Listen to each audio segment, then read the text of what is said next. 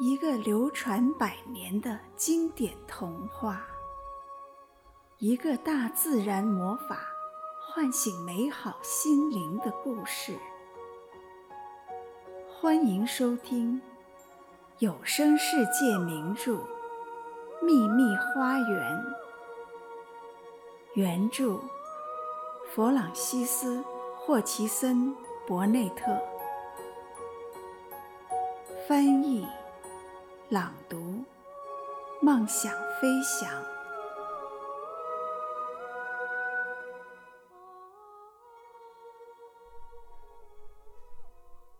和往常一样，科林大发雷霆之后的第二天早上，就有人去请克雷文医生了。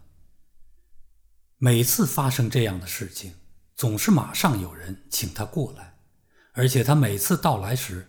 总会看到这个剧烈颤抖之后，脸色苍白的男孩躺在床上，愠怒，仍旧歇斯底里。无论谁说什么，都能让他再次哭闹起来。事实上，克雷文医生对这些棘手的出诊又烦又怕。这一回，他一直拖到下午才动身来到密斯西维特庄园。他又怎么了？一到庄园，他便极不耐烦地向梅德洛克太太问道：“他这么闹，总有一天会让自己的哪根血管爆裂的。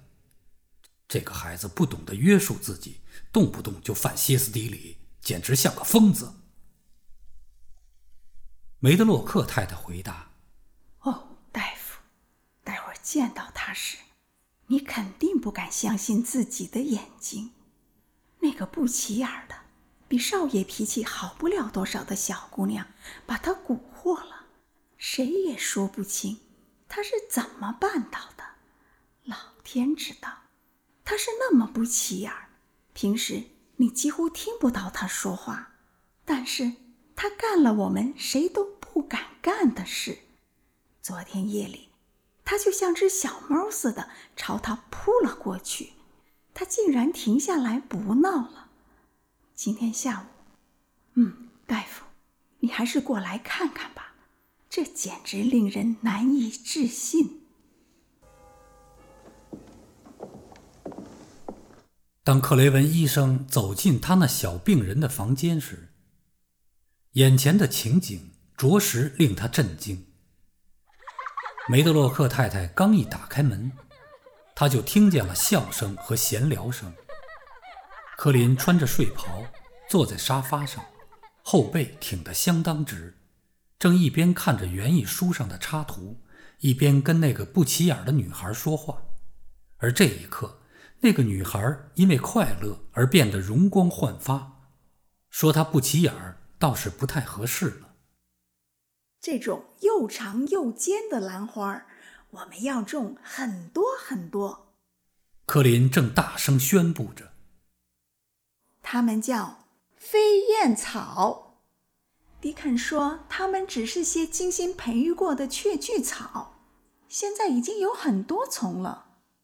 这时，他看见了克雷文医生，便停下来，不再说话。玛丽变得非常安静，科林则显得有些烦躁。听说你昨天生病了，我感到很抱歉，我的孩子。克雷文医生略微紧张地说：“他是个容易紧张的人。”科林回答，语气像个小王爷：“我现在感觉好些了，好多了。过一两天，如果天气好的话，我想坐着轮椅出去，呼吸点新鲜空气。”克雷文医生在他旁边坐了下来，给他把脉。同时好奇地注视着他。那得天气非常好才行，而且你一定得非常小心，不能让自己太劳累。新鲜空气是不会让我劳累的，小王爷说。曾经有很多回，面前这个年轻绅士是那样怒不可遏地向他大声尖叫，坚称外面的新鲜空气。会让他着凉，甚至死亡。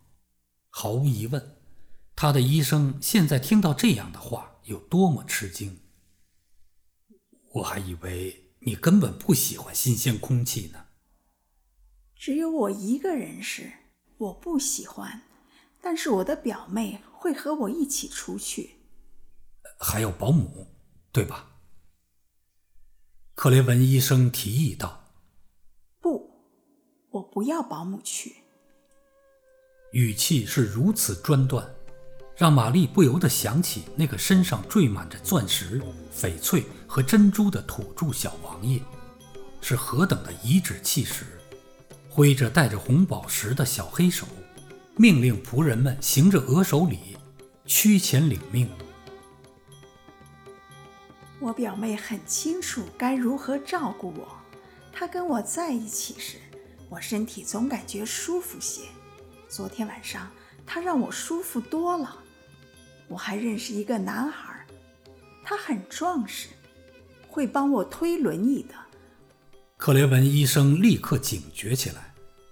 如果这个歇斯底里的男孩身体好起来，他继承密斯西维特庄园的希望就一点儿都没有了。虽说他有些懦弱，但他并不是个丧尽天良的人，而且也无意做出什么危险的举动来。嗯，这个男孩必须得很强壮、很牢靠才行，而且我必须要对他有所了解。他是谁？叫什么名字？是迪肯。玛丽突然开口说道：“不知道为什么。”他觉得每一个知道荒原的人都一定知道迪肯。显然，这一次他的想法是对的。他看见克雷文医生那张严肃的脸立刻放松下来，而且露出了一丝微笑。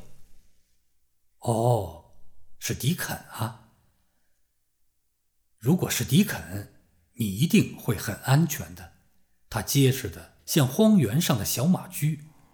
而且他很可靠，玛丽说：“约克郡没有比他更可靠的小伙了。”克雷文医生进来之前，他一直都用约克郡土话跟科林聊天，一时忘记改回自己的口音。这约克郡土话是迪肯教你说的吗？克雷文医生问道。他忍不住笑了起来。我把它当法语来学的，它就像印度的一种方言，非常聪明的人才会去学。我喜欢约克郡强，柯林也喜欢。玛丽用她一贯冷漠的语气说道：“好吧，好吧，如果你喜欢学，那也没什么坏处。柯林，昨天晚上你服用过镇静剂了吗？没有。”开始是我不想吃，后来玛丽让我安静下来，她用很低的声音跟我说话，把我哄睡着了。说的是春天如何悄悄进入了一座花园。科林回答：“这听上去确实会很舒服。”克雷文医生说，心里比原先更加不安了。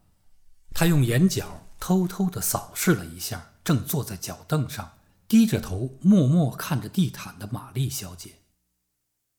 你明显好多了，不过你一定要记住。我才不想记住！克林打断了他的话。小王爷的脾气又来了。当我一个人躺着，想起那些你让我记住的东西时，我就开始觉得身上到处疼。于是我就开始尖叫，因为我恨这一切。假如世界上有一个医生能让我忘记自己的身体有病，而不是时时刻刻记住他，那我一定要派人把他带到这儿。他挥挥瘦弱的小手，那上面真应该戴着刻有皇室徽记的红宝石戒指。我表妹正是这样做的，所以她让我感觉好多了。克林每回犯病后，克雷文医生都在这里待上很久，忙这忙那。可是这一回，他没待多久就离开了。这个下午，他没有留下什么药，或是什么新的医嘱，也不需要面对任何不愉快的场面。下楼梯时，他显得心事重重。在书房与梅德洛克太太谈话时，梅德洛克太太看出了这一点，他试探的问道：“怎么样，大夫？你能相信发生的这一切吗？”这肯定是个新的现象，情况要比以前好一些，这是不可否认的。我相信苏珊·索尔比说的话是有道理的，我真的相信。梅德洛克太太说：“我昨天去斯威特村路过他家时，停下来跟他聊了一会儿。他说：‘我说萨拉安。’”他也许算不上是个听话的孩子，也说不上漂亮，可他只是个孩子啊！孩子都需要跟孩子作伴儿。我们以前是一起去上学的，苏珊·索尔比跟我。我知道，她是我所知道的最好的一个护士了。要是我在哪个病人的农舍见到是她在护理，我就知道。这个病人有救了。梅德洛克太太笑了，她喜欢苏珊·索尔比。啊，她确实很有一套的，这个苏珊。梅德洛克太太滔滔不绝的往下说着。我整个早上都在思索他昨天跟我说的一件事。他说，有一回，孩子们为了什么东西打了起来。我教训了他们一顿。我上学的时候，地理老师告诉大家，这个世界的形状就像一个橘子，所以我不到十岁就知道这一整个橘子并不属于任何一个人，谁都不能拥有比自己那块更多的地方。有时好像地方不够分，想要一小块都没有呢。但是你们千万不能，谁都不能，以为整个橘子是自己的。要是这么想的话，那就大错特错了。而且，不吃点苦头，你是不会明白的。孩子可以从孩子那儿学到的就是，他说：“别想把整个橘子连皮带肉全夺到手。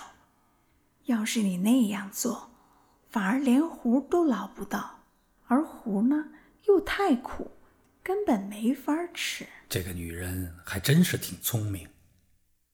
克雷文医生说着，穿上了外套。是啊，他说起话来有自己的一套。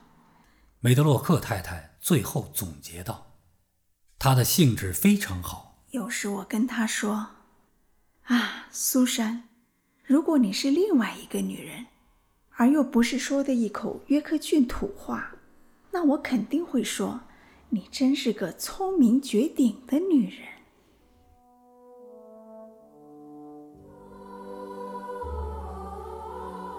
本集播讲完毕，感谢您的收听，再见。